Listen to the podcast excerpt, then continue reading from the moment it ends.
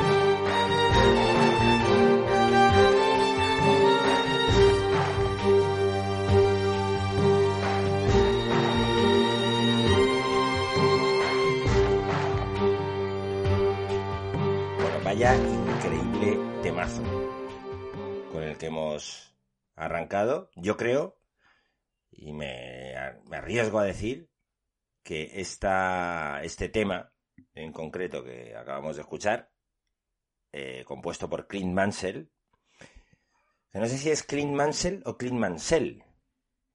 Tu Ángel, que Clint. eres el experto, es, es Clint. Yo siempre le he llamado Clint Mansell, pero claro, también decía eh, Kate Blanchett y se, se ve que es Kate Blanchett, o sea que ya pues... no Blanchett. ya- Ah, sí, pero Blanchett. Blanchett. no es con doble T, es con doble T, ¿no? Blanchett. Es con DBT. Entonces es Blanchett, pero Mansell es con doble L. ¿Ah, Mansell. Bueno, Clint, Es igual.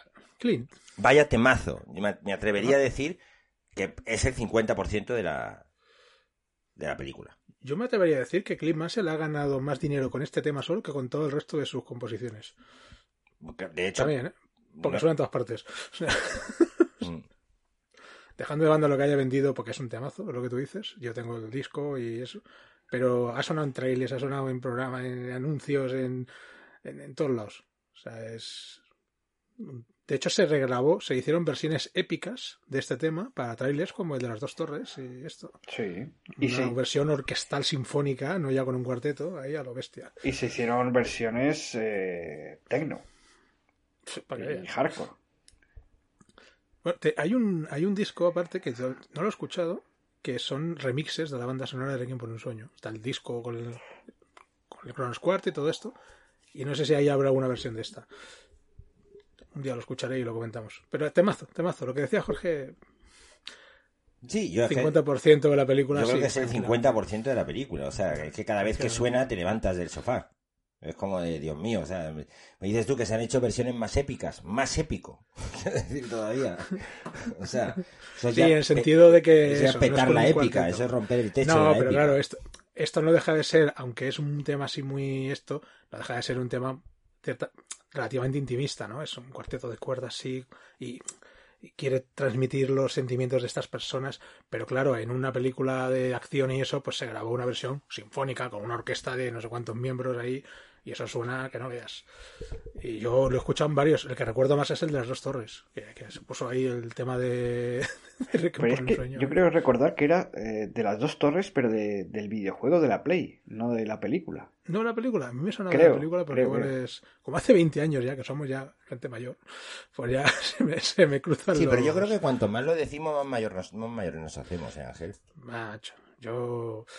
Llegado un momento ahora que. Es que lo dices, lo, por eso- dices, lo dices en todos los programas. Estoy empezando a preocuparme. Yo asimilo. La edad es un estado de ánimo. Estoy en estado de ánimo, pues mi ánimo es Mayor. un señor mayor que acaba de leer que hace 30 años de Parque Jurásico este año y eso. yo digo, Bueno, eh, eh, yo, yo, me- yo que cuando vi Parque Jurásico era un crío, quiero decir que... Sí, sí, vamos. Un criajo eras. Hombre, claro, tendría 14, 15 años cuando Parque 14 Jurásico. tenía yo. No, pues yo- no, Coño. 17 años tenía yo. 17, pues eso. Un crío. Tú ya te, tú ya te afeitabas. Y Ángel también. Eh, no te creas, pero bueno, estaba a punto, sí. Bueno, el bigotillo este, la pelusilla esta que sale... Pelusilla, sí. La pelusilla esa chunga, ¿no? De- Esas hormiguillas ahí. sí.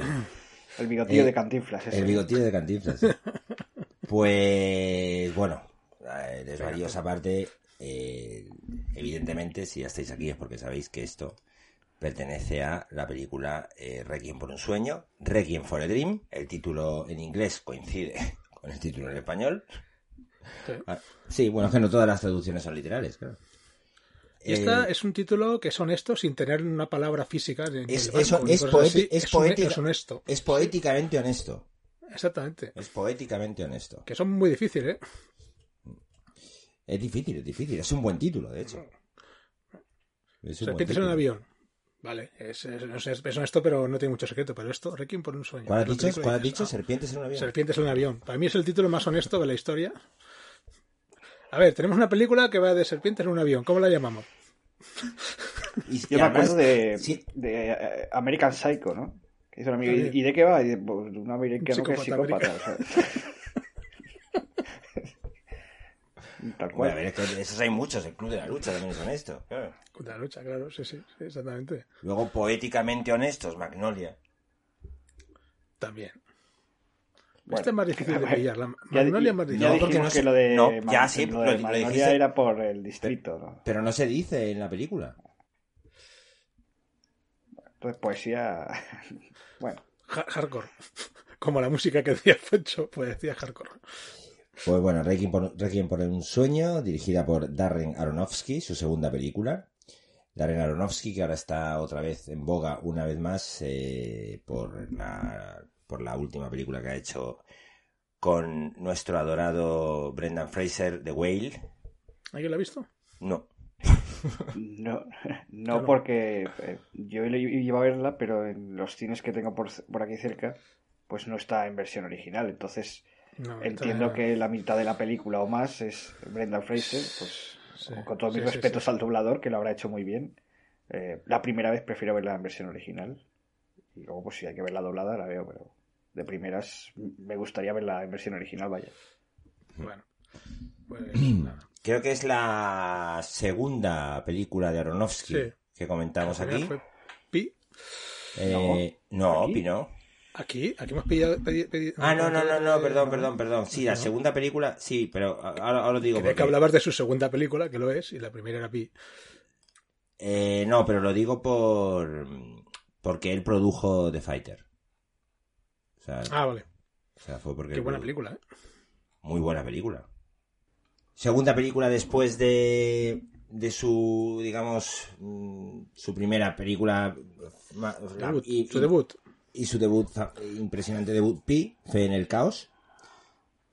Eh, y bueno, eh, protagonizada por Jared Leto, Jennifer Connelly y por una impresionante Ellen Burstyn. Marlon Wayans también hace un gran papel. Buenísimo. Es que, joder, es que no te. Es que ver a este tío y. Es que en la época de, de, de Scary Movie, ¿no? Era la época de Scary Movie. Dices, Sí, se no sé estrenó si Ah, es se un poco, es un, es poco... Se estrenó el mismo año. Sí, ¿no? Y dices, Sí, sí. no sé si. Yo, yo la vi, las vi las dos en el cine, Scary Movie y esta, pero no sé cuál vi antes. Pero sí, es verdad sí. que ya la asocio ahí a. Y como los dos son va fumado, Sí, la película. pues al final ya se mezcla todo. Pero aquí lo hace muy bien, la verdad es que hace un papel dramático muy bueno. Estoy mirando que no me acordaba quién, quién había ganado el Oscar en lugar de Ellen Burstyn y me parece un timo total esto, tío. Con todos los respetos a Julia Roberts, pero yo creo que Ellen Burstyn... A- hizo a un Julia... Ah, por Erin Brockovich. por Erin Brockovich, que está muy bien, pero eh, lo que hace Burstyn aquí, vamos, eh, es tremendo. Bueno, pero está muy bien a mí lo que hace Julia Roberts. que sí, está muy bien, pero para mí... Ellen Burstyn tiene problemas con los hijos, ¿no? En, en el cine. ¿No? Porque Siempre, ¿no? ya, sí, ya con su hija tuvo un problemilla ahí. Tuvo que llamar a un cura y todo. Y con su padre. No se hablaba con su padre durante muchos años en... en... Bueno, sí. Esa, esa no quería decirla por... por- se- Ah, vale. Sería un semi-spoiler, ¿no? Bueno, no- bueno, sí. No, no, es un pedazo de spoiler. Yo no voy a decir nada, pero... Eh, se ha dicho eso, pero si no especificamos más, queda así un poco... También es posible que la gente ni se entere, ¿no? Cuando ve la película, pero bueno, sí. Si no, si, no, si no hablamos más, no, ahora sí, nos ponemos a dar detalles igual ya, pues sí. Bueno, y también está Keith David, al que vimos en, en la Antártida, con Carl Russell, Ah, sí. en, en La Cosa. ¿Y quién era? Ah, no me acuerdo ahora. No, no los asocio. Kay David es el, digamos, el, el que... El que te iba a hacer otro. Un spoiler, spoiler, también, ¿no? cojonudo. Pues nada. Pues Pero, nada, nada, pero tú pues sabes. ¿no? Yo busco, yo busco, yo busco, no te preocupes. Sí. Y, y tenemos a, Buena película. a Mark Margolis, que es eh, Héctor Salamanca. En, en- Héctor Salamanca.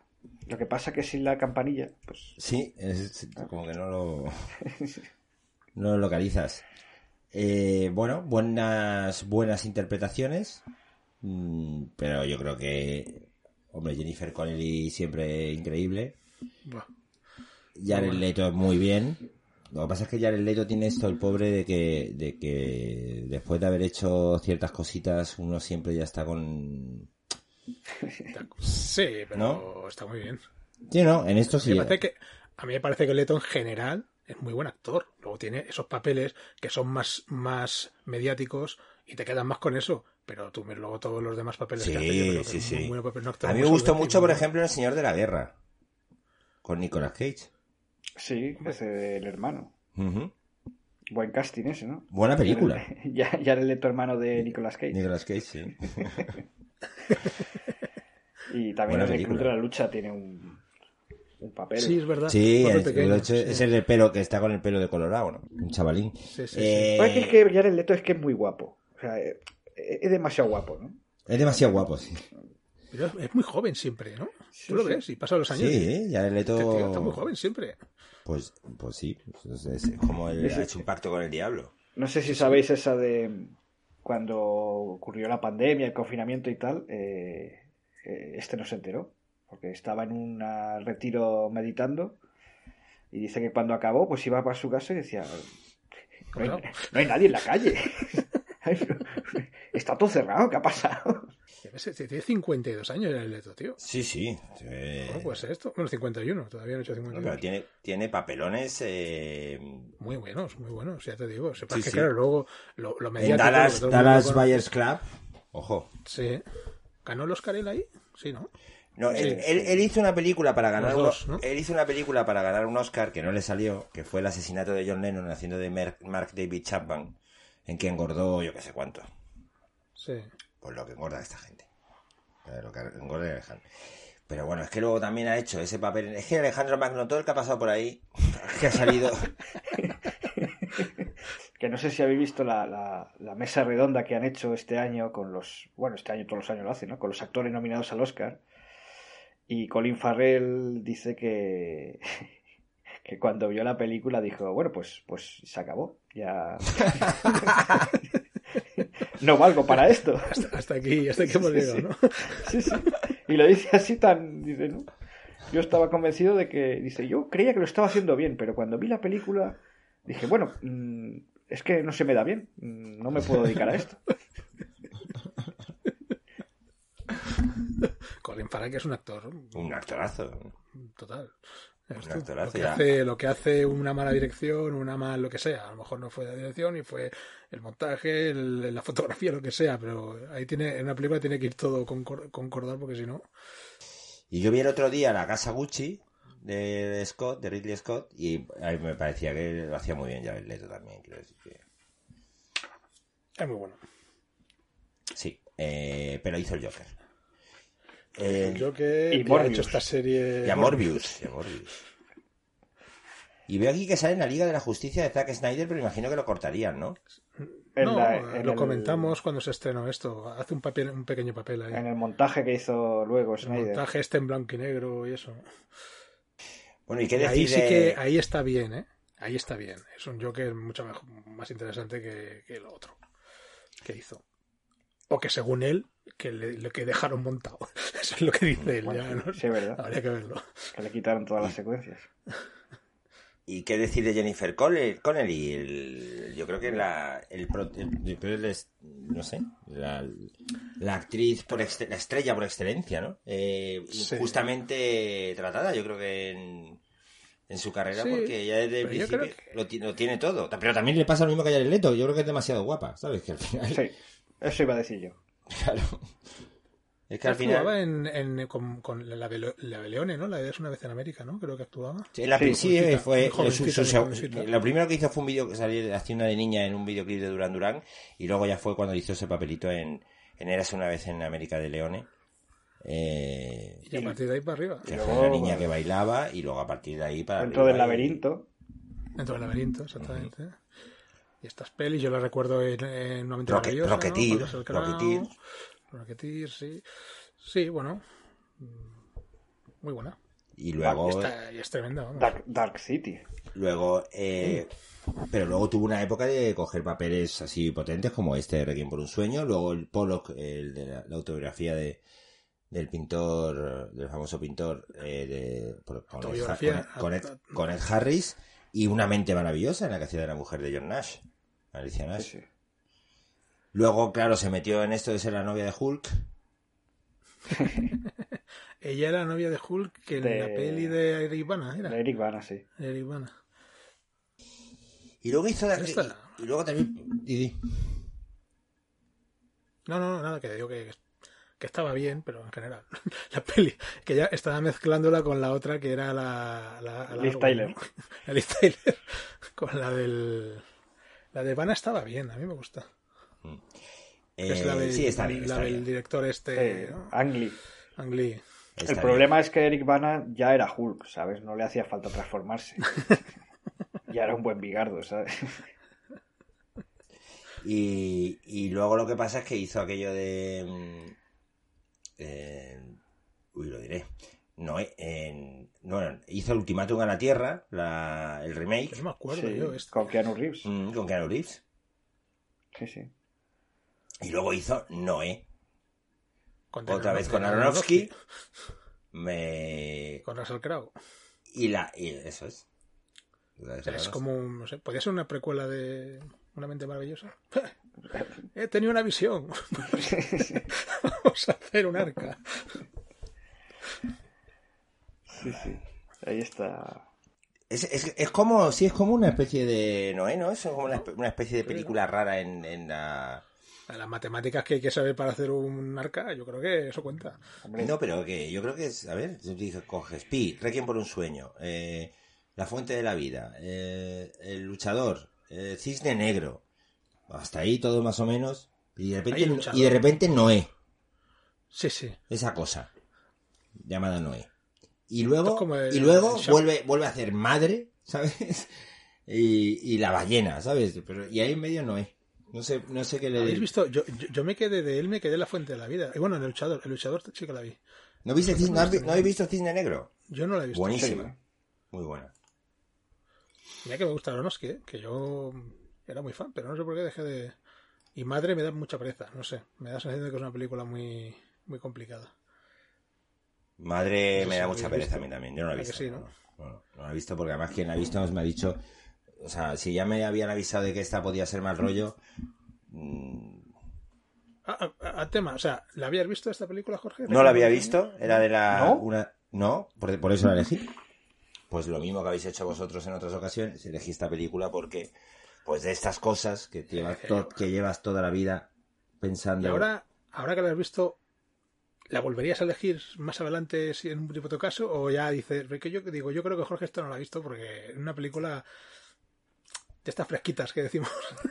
No, pero tampoco te que me aparece. Quiero decir, o sea, a ver cómo lo digo. Empezó una historia muy chunga, digo. Sí, pero a ver, a mí Pero, la historia pero- chunga real, o sea, lo realmente chungo de la historia, me parece en los últimos 20 minutos, pero durante toda la película, la historia chunga me parece la de la madre, no la de ellos. O sea, la de ellos, la de ellos la, has vis- la has visto tantísimas veces.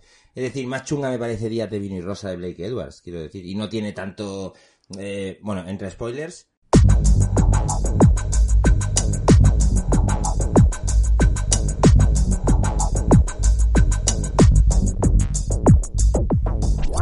Este programa contiene spoilers. Consúmelo con responsabilidad.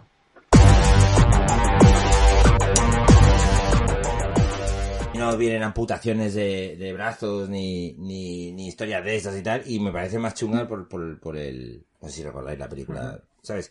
que si hablamos de adicciones en pareja, he visto cosas mucho más crueles. Eh, no, no, no, no, porque la pareja no me llega a encajar. O sea, decir, a ver, la película me ha gustado. Pero lo, lo que, lo que me pasa siempre con estas cosas es el, el super mega hype, ¿sabes? Es como de, madre mía, esto es la octava maravilla del mundo. Bueno, no me parece tampoco la octava maravilla del mundo. Sí. Puedo entender que en su momento, sobre todo por la- lo que sí me ha parecido muy brutal, el mo- la edición, el montaje, Sí, y, claro, pero también me parece, pero también, pero, pero me ha parecido también muy de su momento, ¿sabes? Muy de efectos de su momento y, y sobre todo me ha parecido también que abusa mucho de, determinados efectos que hay veces que dice, bueno, ya, vale, venga. Eso me ha, me ha podido cansar a veces, decir, venga, sí, vale, ya sé que sabes hacer esto, ¿sabes? Ya sé que, ya sé que, pero el, momento en el que me- mete la jeringuilla, que ella hace, que entra por tal, se le abren los ojos, abusa de eso, lo hace unas 60 veces. A mí se me hace al final pesado, quiero decir, ya me deja, me deja de doler, quiero decir eso. O sea, no me, no me genera efecto al final. Me genera efecto las dos primeras veces, pero luego ya, cuando lo has puesto 60 veces, mm, a mí eso me, me acaba, aburriendo. Entonces ahí perdía muchos puntos, claro, porque decía yo, bueno, es verdad que haces cosas muy guapas, pero no abuses tampoco.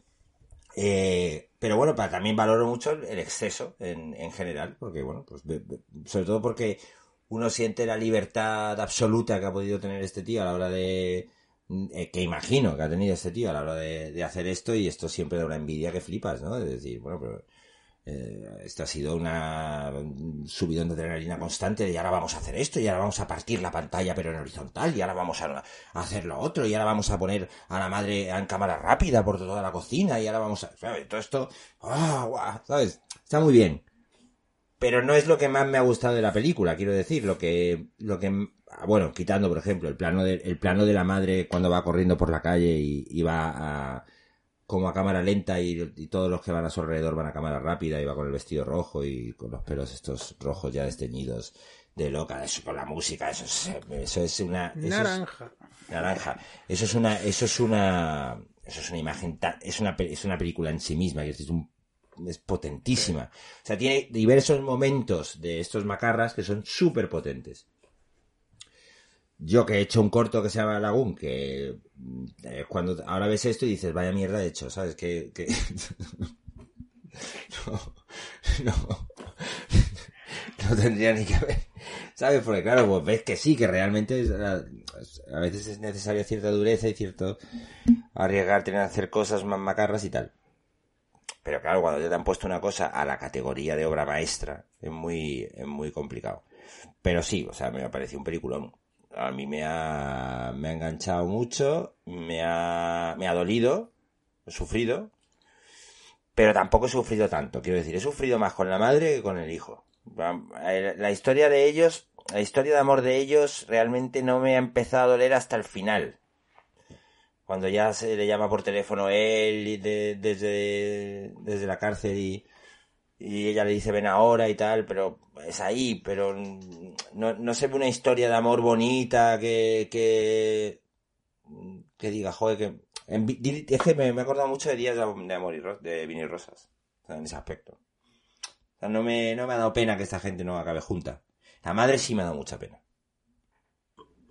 Sí, yo creo que eh, básicamente fue, entre comillas, eh, ellos se lo merecen, ¿no? Entre muchas comillas, ¿no? Ellos eh, se meten en la droga pues por diversión a lo mejor y luego acaban enganchados, lo que sea. Pero es que la mujer, la madre, pues eh, es que ella ni, ni se entera. Ella simplemente se toma unas pastillas para saciar el hambre que básicamente te da energía mientras no comes y ese efecto se desvanece, empieza a tomar más y, y pierde la cabeza. Entonces, e- ella es, es por la que realmente eh, dices, joder, no se lo merece. Y además, Sí, sí. eh, eh, lo que dice ella es una mujer mayor que no tiene más aspiración que ver la tele y, y, y- y que la llamen para el concurso es una oportunidad de su vida, de, de poder salir en la tele y tal y cual. Y, y tener algo que hacer en el día a día. y acaba esa, ese, que ese plano al final cuando está en el psiquiátrico en el que no se le ve al principio, ¿no? Y están las amigas y se levantan Mm. de la mesa y es que no hace falta ni verla a ella, ¿no? Ya solo por el impacto de, de, de- de Mm. las amigas, vaya. Y además me gusta mucho el debate que abre sobre, la- sobre las adicciones en general, quiero decir, porque el, el- el- lo que a mí me, me- me parece que, que tiene hoy un trasfondo interesante es el hecho de que eh, más peligrosa, o sea que, a ver, la heroína evidentemente queda claro, queda claro en la película que es peligrosa. Eh, Bueno, depende de, de para quién. es que ya de dentro se debía pinchar torcido o algo. Entonces se le queda el brazo un poco. Es verdad, eh, qué guarrada eso. Bueno, pero está bien ahí Marlon Wayans cuando dice, pero Dios mío. Es la cosa más guarra que he visto en mi vida, ¿no? Algo así. No, pero que digo que, el tema de las adicciones es, es estos mu- muriéndose por, por buscar más droga, lo que es lo que son los jóvenes y, y haciendo todo lo posible, moviéndose tal. Y la otra, lo- teniéndolo, eh, las adicciones que tiene las tiene a mano, quiero decir. Tiene la nevera a unos metros, la televisión a medio metro y El café. y- Lo, lo- lo triste café a realmente, centímetros. triste realmente creo del personaje de la madre es que la adicción, fuera de las adicciones habituales de comida, café, las pastillas, no vienen de un camello, vienen de un médico. Claro, claro. Y es- eso es lo fuerte que haya alguien que se preste a, a ceder este tipo de medicamentos a una mujer para perder peso en lugar de guiarla por otro lado. Claro, o sea que sí me da la impresión, pues precisamente por eso, que Aronofsky en este caso lo que quería decir era, a ver, estos son dos junkies, esto está muy mal, pero ojo, Que- ojo, que yonkis somos todos. eso es. Sí, sí, sí, viene a decir Claro, eso. claro, o sea- Aronofsky lo, ha- lo ha dicho alguna vez que Sí, sí. en alguna entrevista y eso, que, que hablaba de, la- de las adicciones en general. Y es eso, antes de las pastillas, la, la madre tiene una adicción que es simplemente la televisión. Y luego viene el café o la comida o todo eso. Pues en- en las adicciones en general, no solo las drogas, se refiere a... Pero bueno, luego se centra pues en las drogas. Y yo la, la, la historia de ellos, de los jóvenes, pues sí que es verdad que... Eso de que se han metido porque han querido, bueno, Sí. que, No, a ver, que ver. Quiero decir, no, no es Sí. exactamente así, pero bueno, que ellos toman drogas a lo mejor al principio para divertirse. Y, y O de no, forma. bueno, a lo mejor son gente, no sé, tampoco, es- tampoco profundiza mucho, pero a lo mejor son gente que han tenido una infancia complicada o algo y acaban en ese mundo. Eso tampoco, no, no lo parece en el sentido de que tiene un estereotipo que no parece eso, pero bueno, dejando de banda eso, a mí sí que parece muy triste la historia de ellos. Igual, sí que es verdad que no como la de la madre, por lo que comentáis, Alegre no es. a mí, Mm. a mí me, me empieza a doler un poco antes. Por lo menos cuando la mujer ya, para conseguir más dinero, pues va con el tipo este y, y a practicar sexo por dinero. En ese momento en el que él em, la anima a hacer eso, a mí me parece que ya Sí. es un- una, una debacle total en la relación. Por, por ese au- autoengaño, ¿no? Eh, ese verano que se les da bien, eh, con Sí. ese trapiche de drogas. Y el como es- esto lo, he visto en una entrevista de Aronofsky, ¿no? Eh, las adicciones que tenemos todos y la peor de todas es eh, la esperanza. Entonces esta gente, pues de repente, pues la, eh, Jennifer Connelly para poner una tienda de ropa, esto es para hacerse capos de, de la droga, y, y tienen ese verano en lo que les va bien. Ahora, se acabó el verano y, y se va toda la mierda y es un... Creo que lo dice ya Leto en algún momento de la película. Un intento constante de volver a la rueda, de volver a, a- al verano ese que pasaron. A toda costa, incluso, pues eso. Pues eh, nos hace falta dinero. Vete a pedírselo a al hombre este, que era su psiquiatra, ¿no? Sí. Y dice, bueno, pues si se pido dinero ya saben lo que hay. Dice, bueno, hay que sacrificarse, ¿no? No solo dice se da por hecho que va a haber sexo, sino que dice que no sé lo que tendré que hacer. Como que este tío a lo mejor es un pervertido que te puede pedir, vete tú a saber qué. Hombre, cara tiene. Y- sí, sí, la verdad es que sí. Esa forma de comer, ¿no? Esa forma, esa, sí, sí, sí, esos gestos, esos, eh, pues esa, esa debacle que tiene, y bueno, supongo que también está bien para que sea más impactante, pues que empiece la cosa bastante bien, con ellos dos súper enamoradizos en ese edificio. y, esas ilusiones, como comentaba Foncho de la tienda de ropa, para luego pues caer, acabar donde acaban. Y Marlon Wayans parece que es el más. Yo le veo el más. que lo lleva un poco mejor que los demás. Sí. Eh, pero, pero bueno. Sí, porque eh, además yo he leído que, que Aronofsky a, a Leto y a Wayans les dijo que po- tenían que estar 30 días antes del rodaje sin, sin sexo y, y sin tomar azúcar para que sintiesen la sensación de ansiedad. Y yo a Leto sí se la puedo notar, pero a Wayans no me noto la sensación de ansiedad, quiero decir. No, mm, pero es que el personaje igual. eh, O sea, yo a no le veo de- ningún momento síndrome de abstinencia por ningún lado. dentro. Bueno, había una secuencia en la que sí, pero la. la Pero cosa- en, en la, de, en la del hospital, dices. No, en las secuencias eliminadas. sí. Hay una secuencia en la que Claro, se claro. proponen no drogarse. Y ahí sí que están los tres. De hecho, Wayans es uno de los que anima a acabar con esto. Eh, se autoengañan y han Sí, estado cinco horas dice- sin darse un chute. Eh, mira, ya hemos demostrado Ya que está, podemos. Que podemos si queremos, pero venga, no queremos Nos merecemos un premio. un chute. Y, Claro, y esa son. son, no la he eh, visto, pero yo la, la película, la que he Ah, visto. esa está borrada. Igual que cuando hay otra escena eliminada en la que habla de su madre, ¿no? Que en la peli no lo sabemos. Sí. Su madre murió cuando él tenía ocho años y tal. Pero bueno, sí se ve que él le echa mucho de menos a su madre que siempre está pensando en ella. Sí, Incluso eso se ve, se ve. Incluso antes de, de acostarse con esa chica, ¿no? Está hablando en una foto de su madre. Hmm. ¿Qué dices? Y dice, no, no, ah, te lo decía a ti. Que eso es un poco pervertido. O sea, que tengas unas frases que sirvan para tu madre y para tu novia, me parece un poco, no sé. Eh, pero luego, y luego esa misma secuencia que comenta Foncho, que está eliminada, tiene un diálogo de, de Har- Harry, se llama, el personaje de. o Jerry, no me acuerdo, de, de Jared Leto, con su madre, que está muy Harry. bien también. Sí. Harry, ¿no? La llama por teléfono y ella está encerrada en un, en un armario que no quiere salir o en otra habitación porque la nevera está viva. Y está muy bien también. Y esas secuencias que, Lo que, que pasa es que que se esas- cortan por ritmo. Esa secuencia pues, no tiene sentido en el momento en el que. Claro, porque yo no sé en qué momento va de la película, pero si va antes de que. Justo antes, justo antes de que están debajo del muelle. Sí, pero digo que antes de que vaya Leto a, a ver a su madre, que le, que le dice: Tú estás tomando fetas. pues no tendría Creo mucho sentido. Y después tampoco, porque.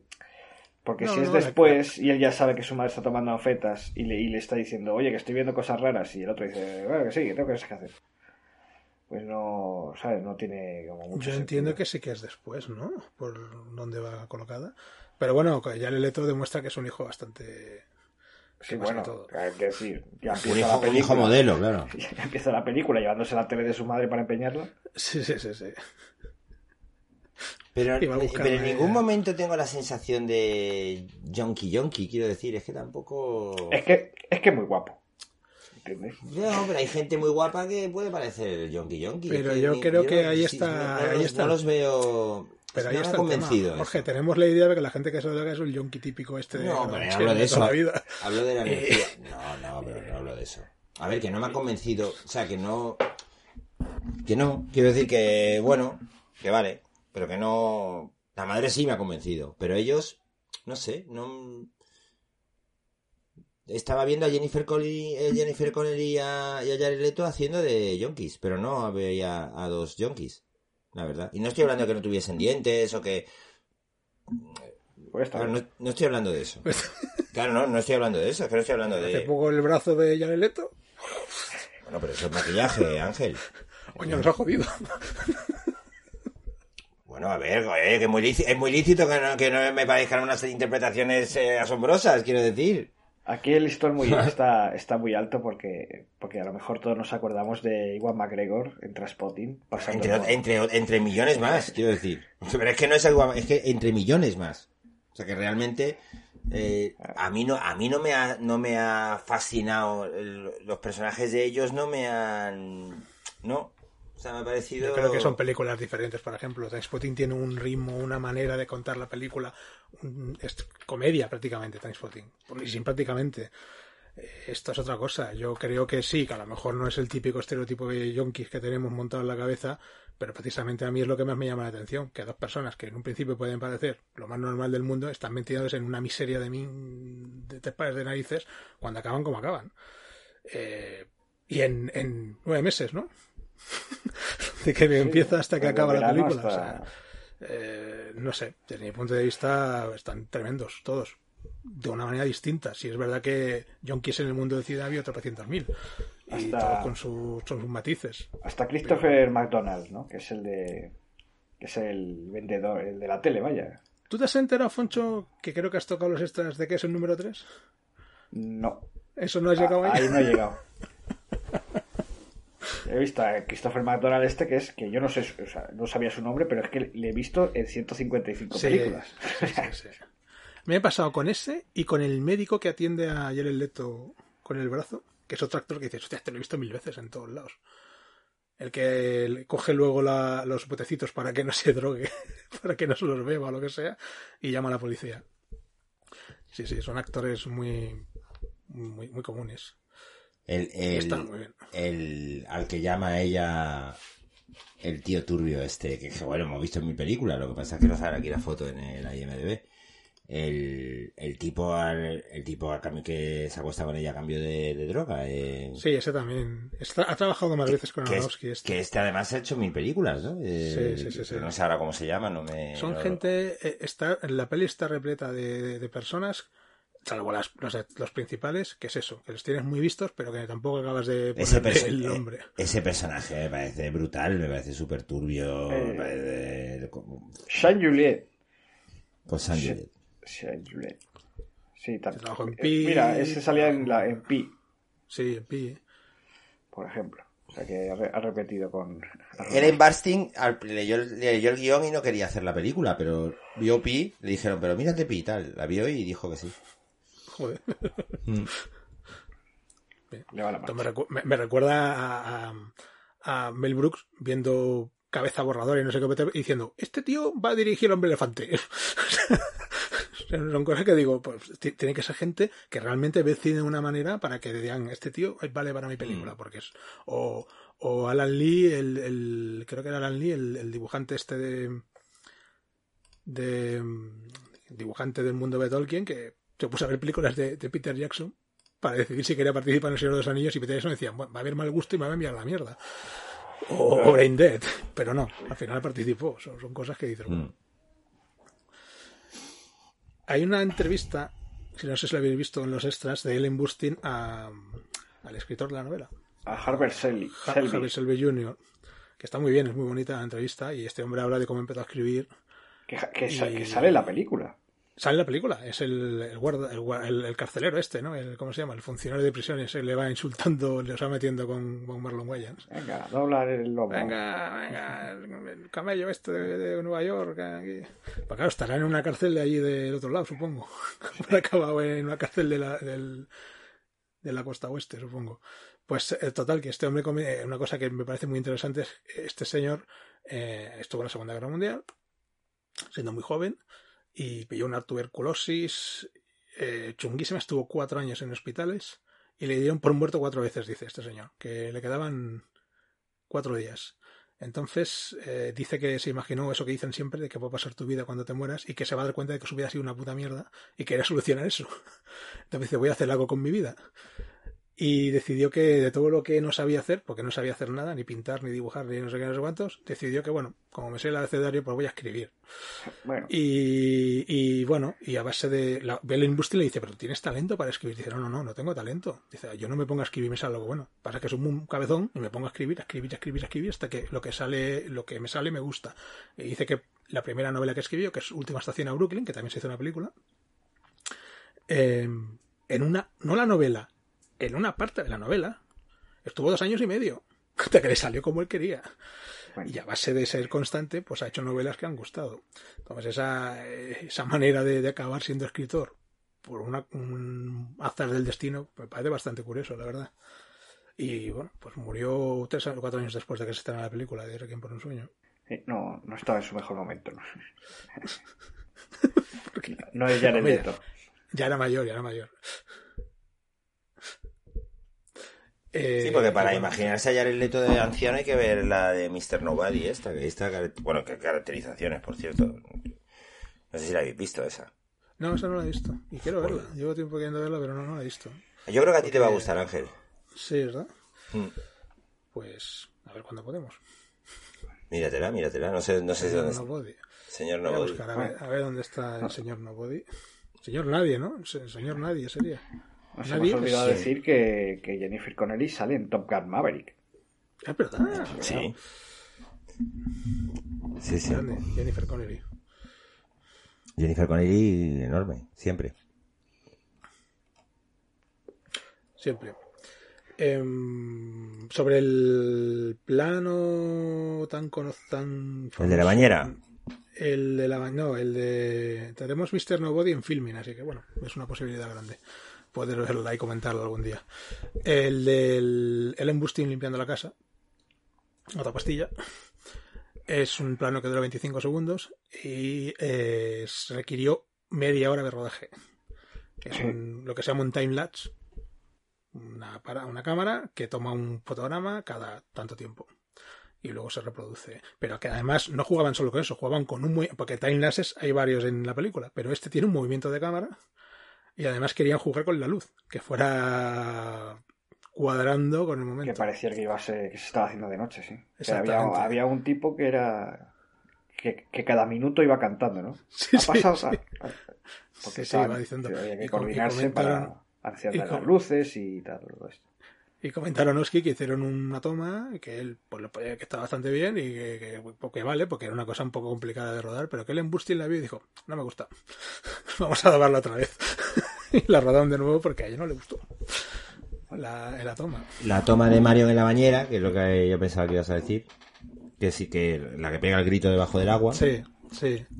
Que era una réplica exacta de una escena del thriller japonés animado Satoshi Perfecto. ¿Eh? De la peli de Satoshi con Perfect Blue. Perfect Blue. Y que, y que el tío compró los derechos solo para esa para ese plano. No, para que compró no... los derechos para distribuir la película en Estados Unidos, para que la gente la conociera. Y de hecho, Cisne Negro se También- parece mucho a Perfect Blue. Mm. Bueno, que esto lo ha dicho Es que no he visto yo Perfect Blue, entonces no puedo... Sí, tiene, Pues- cos- tiene cositas, sí. Pero está bien, ¿ves? A- a- Aronofsky dice, no, no, sí, sí, me, ha inf- me ha influido un montón, me he basado en, en- en Perfect Blue para hacer cine negro. Lo que hablábamos la semana pasada, sí. Porque hay otro que también cogió una peli de Satoshi Kon para hacer una película de gente que se mete en los sueños y dice, no, bueno, no, lo había bueno". Hay, hay planos exactamente iguales y dice, bueno, sí, puede ser. ¿Podríamos estar hablando de Christopher Nolan? Sí, ¿Qué estamos, pensar estamos eso? hablando de Christopher Nolan. Yo iba a ser más sutil y decir, un señor británico, muy british, La rajada. con un Hoy hermano muy Christopher british. Nolan. Pero planos exactamente iguales, ¿eh? Eh, ¿Qué, le costará decir? Pues, pues sí, como Sí, No, no, pues sí. esto se, esto está convirtiendo en una, en una, en una sección. Hace dos semanas fue el a Tarantino, la semana pasada fue Cameron, Cameron y, y ahora es Nolan, bien, bien. Nolan. Pero Nolan ya ha pasado por aquí. Pasando facturas. este mismo tema. Entonces, La rajada de Foncho.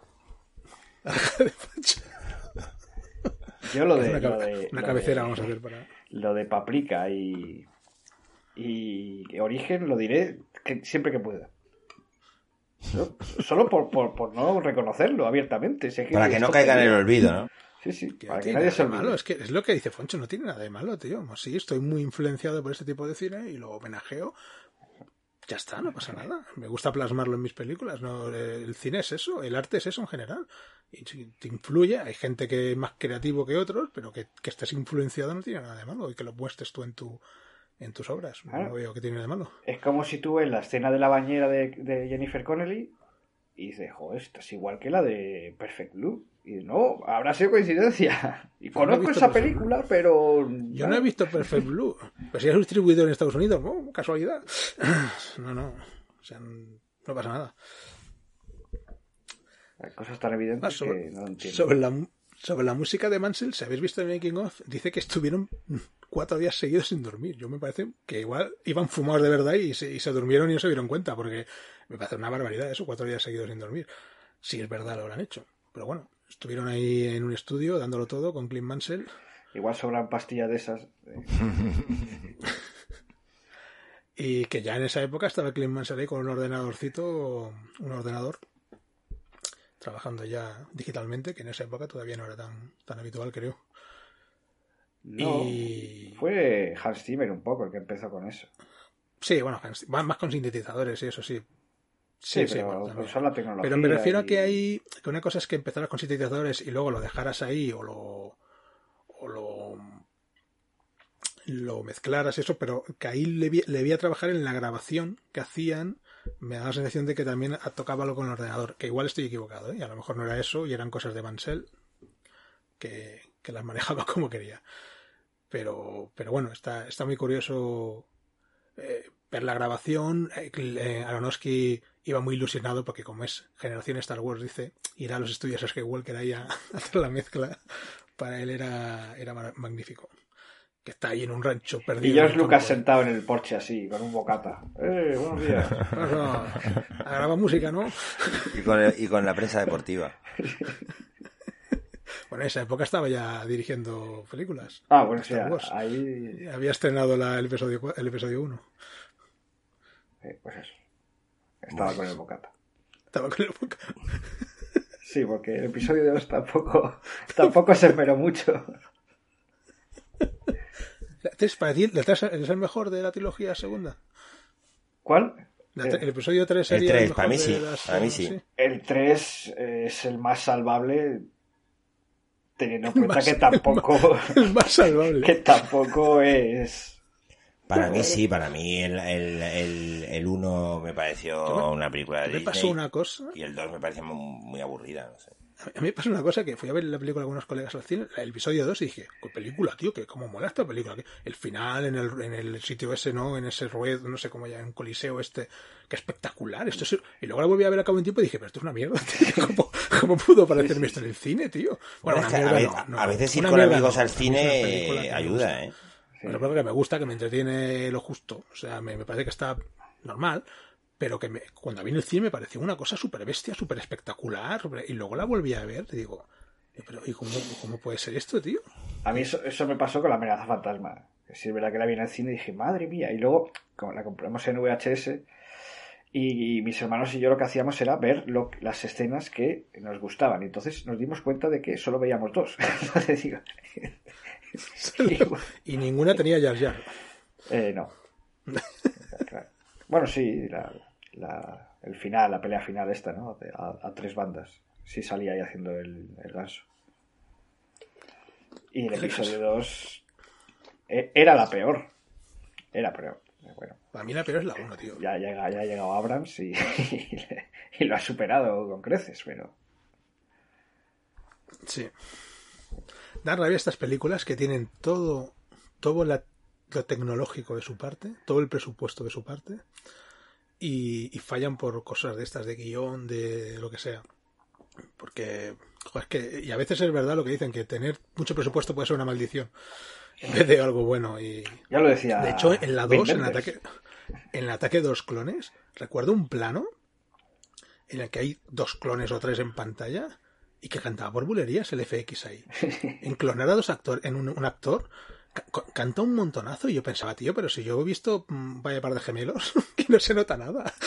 El efecto ese, una peli española de los años 80 o 70, no me acuerdo de cuándo es, y aquí te canta esto, pero ¿cómo puede ser, tío? Paco Martínez Soria, ¿eh?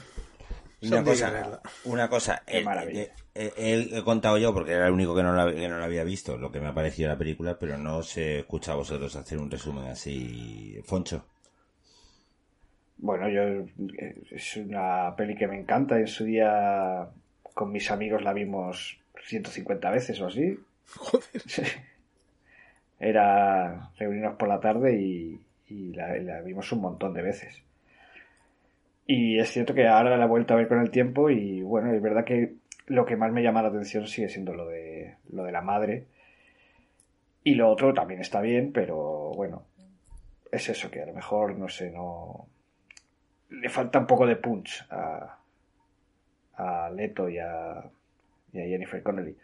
Pero bueno, al final, claro, eh, a día de hoy, pues, bueno, pero en aquel momento eso, ese montaje, esos angulares que retorcían la imagen, esas steady, que no se llaman steady, ¿no? Esas cámaras que te pones en la cintura y te... Sí, sí. Todo eso era, era nuevo. o sea, es- Sí, sí, sí, eso, eso- movidas revolucionarias que en su día, que yo intentaba ponerme en el contexto del, del año 2000 y tal, pues por lo mismo que cuando vi a Amélie y vi en cosas en, en la realización o en la- el montaje de Amélie que no había visto, que no había visto hasta entonces, porque no había visto siquiera la primera película de Jean-Pierre Genet ni nada. Eh, y me pareció revolucionario, o el Club de la Lucha, y vi cosas que, o sea, a finales de los 90, que vi cosas ahí que dije, pero que, y esto, pues me, me imagino que si esta lo hubiese visto en el 2000 habría dicho, pero por favor, qué revolución. Pero es que ahora, 20 años después, es cierto que mm, a lo mejor no es... Lo que me ha parecido por eso es deudora de su tiempo. Yo la vi en el 2000 y me encantó. La vi hace un par de días y me sigue encantando. Mm, Es una película que a mí me, me- me parece brutal y, y bueno, sí que es verdad que en comparativa con las dos historias de forma paralela, la historia de Bustin es mucho más potente, ahí estoy de acuerdo.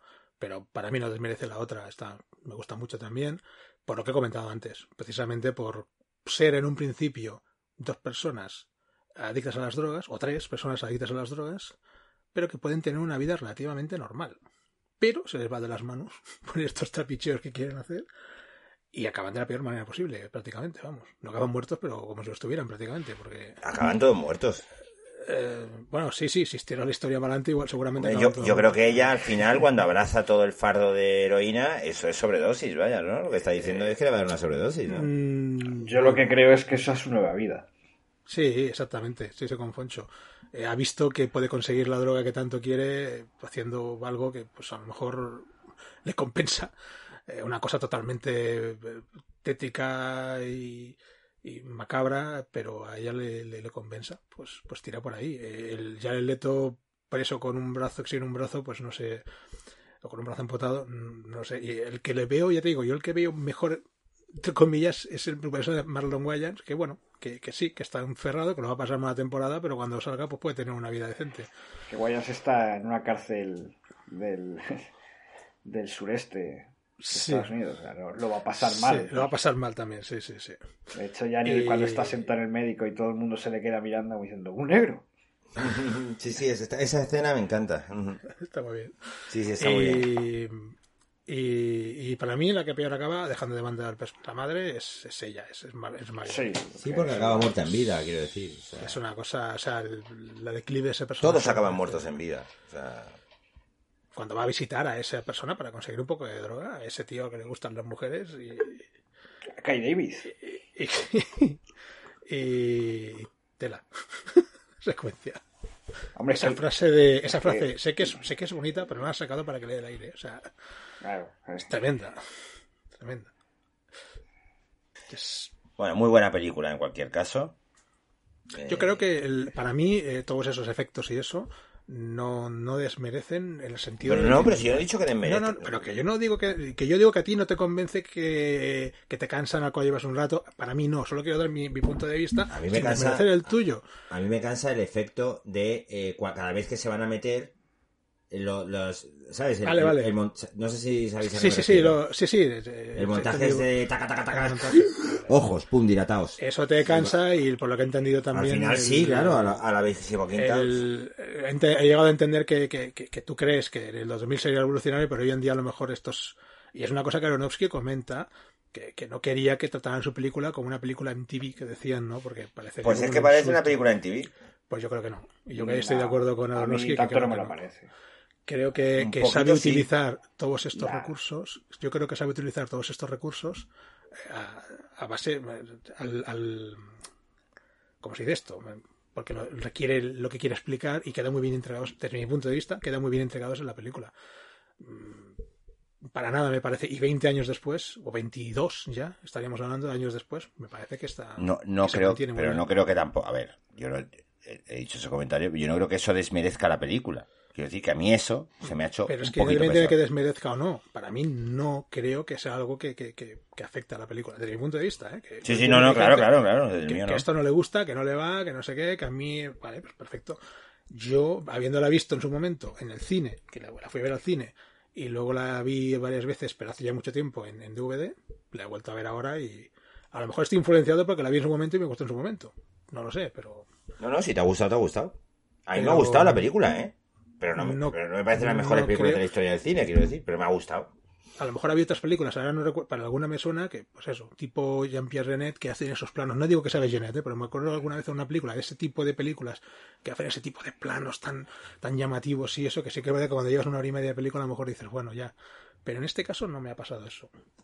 A lo mejor es un tema personal que, que todos tenemos como una afinidad con algún tipo de película o algo que te ponen lo mismo en otra y te dices que no te gusta y en esta sí. Pues a lo mejor es eso, pero Mira, yo resumo mi opinión sobre la película con lo que le dije a mi chica justo cuando terminó.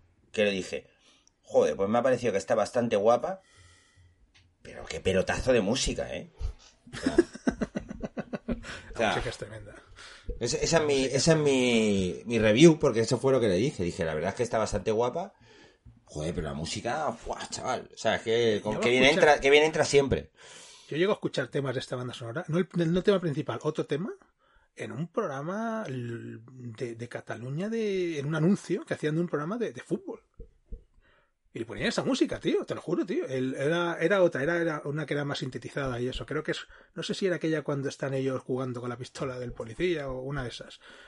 Y te Al la ponían principio. ahí, como es, como es una música así muy movidita y eso, pues lo ponían en, en un programa de fútbol ahí en el anuncio. Digo, y este tío, lo que estaba diciendo antes, digo, este tío ha hecho esta banda sonora y podía igual vivir el resto de su vida de, de royalties de, esta, de solo de esta música. Porque es que ha sonado y, y, y hay motivos, porque es un temazo y una banda sonora tremenda. Pero bueno, una peli, una peli muy, muy, o sea, muy guapa, quiero decir, está muy guapa. Sí, y las partes sí. de la, ne- la- de la nevera y todo esto, buah, chaval.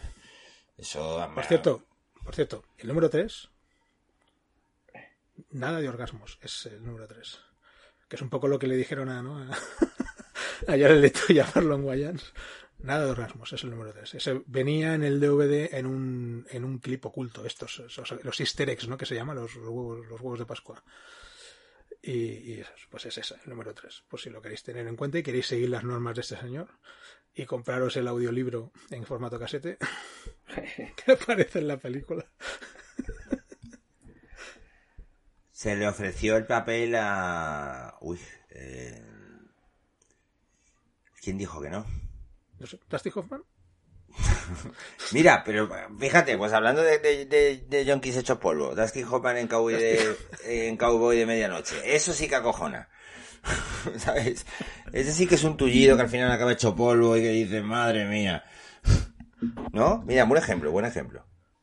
No, no, ahora no lo, lo tenía aquí apuntado, pero no me, no me parece ahora. Se lo ofreció a otra persona y dijo que no vaya. Eh, que no, que no. Eh, Luego, eh, antes de decir eh, la, la escena de la madre hablando de la vejez, que yo creo que esa no lo vamos a decir ninguno porque nos gusta a todos, ¿no? Esa escena, no sé si os dais cuenta, en algún momento dado se va de la, la madre de cuadro. O sea, que se sale, se sale del cuadro de la cámara, se mueve la cámara. Pues esto fue porque el director, el que llevaba la cámara, que se llama Matthew Libatic, eh, mueve la toma eh, y se sale del cuadro la actriz. Eh, cuando Aronofsky cortó y le dijo qué ha pasado, dijo que el cámara que, que estaba llorando y empañó la lente. Y entonces se movió la cámara. el cámara, ¿eh? Y que. Y que al limpiar la lente se movió la cámara. Y Aronofsky dijo, pues entonces dejo esa toma, ¿no? Porque si te ha hecho llorar a ti. Es brutal esa. Yo cuando terminó la escena dije, "Uf". o sea, qué pasada. O sea, Sí, sí, sí. lo, de esa mujer- lo del papel de esta mujer es la pasada. Tremendo, o sea, es que la pasada. es que es con el vestido pasada. rojo, con el tal, todo el rollo que tiene. Lo de las Una cosa- amigas.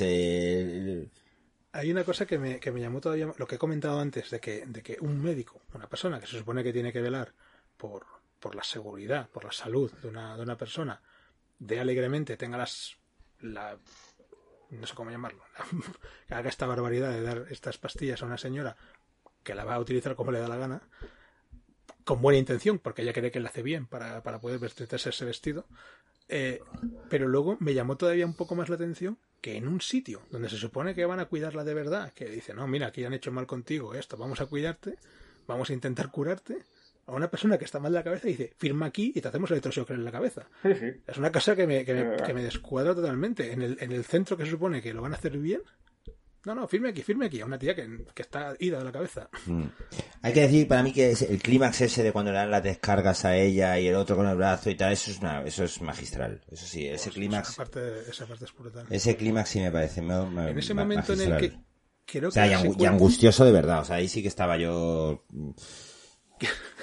Creo que era la secuencia en la que ella está ya en, los- en el estudio de televisión, ¿no? Cuando va y, "Eh, que no me habéis llamado. ¿Cuándo me vais a ahí, llamar? Es que desquiciada del todo y la gente la está mirando y como diciendo, ¿y esta mujer dónde ha aparecido? Creo que es en esa secuencia donde había un vídeo en el DVD en el que Hubert Shelby Jr., el autor de la novela, le lee fragmentos de la novela a Alan Burstyn para meterlo un poco en el papel. Es un momento también muy, muy interesante. Bueno, y el que sale en el metro que le llama loca es el padre de Aronofsky. Sí. Sí, lo, había acreditado, lo, lo había acreditado. Es señor Aronofsky. Señor Aronofsky. Señor Aronofsky. Muy bien, pues nada, escenas eh, top highlights. Foncho. Joder, pues. Es difícil, ¿eh? Hay muchas. Hay un montón. Nos hemos dejado en el tintero al, al narcotraficante sordomudo. Eso, es que ay, me lo has quitado. Ese es el personaje. Es que eso, y con el, y con el Wires este, dices, tronco, esto es Scary Movie. O sea, está el sordomudo y luego dice, ¡eh, que tienes chofer Que tienes blanco! un chofer blanco. Tío, esto, Me- me esto es Scary Movie.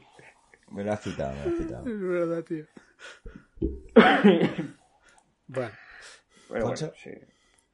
esa. Eh, Esa, ah, vale. Bueno, sí, esa, esa misma, venga, va. Ángel. Bueno, ¿quieres decirla tú por si te quito algo? Yo voy a decir una que creo que no vais a decir, pero A ver. eh, con todo lo que hay, porque es lo que dice Foncho, se puede decir un montón de Hay muchas, hay muchas. Pero hay una que, al verla esta vez, me ha llamado más la atención. Igual es una cosa mía, no sé. Y a vosotros decís, papá, de tontería. Que es cuando toda la parte de ella con sus con las vecinas, ¿no? Ah, Que están ahí todos animándose, todos no sé qué. Y cuando llega el cartero y le dice, ¿tiene algo para mí? Y, a ver, sí, sí. Y es la carta de la tele.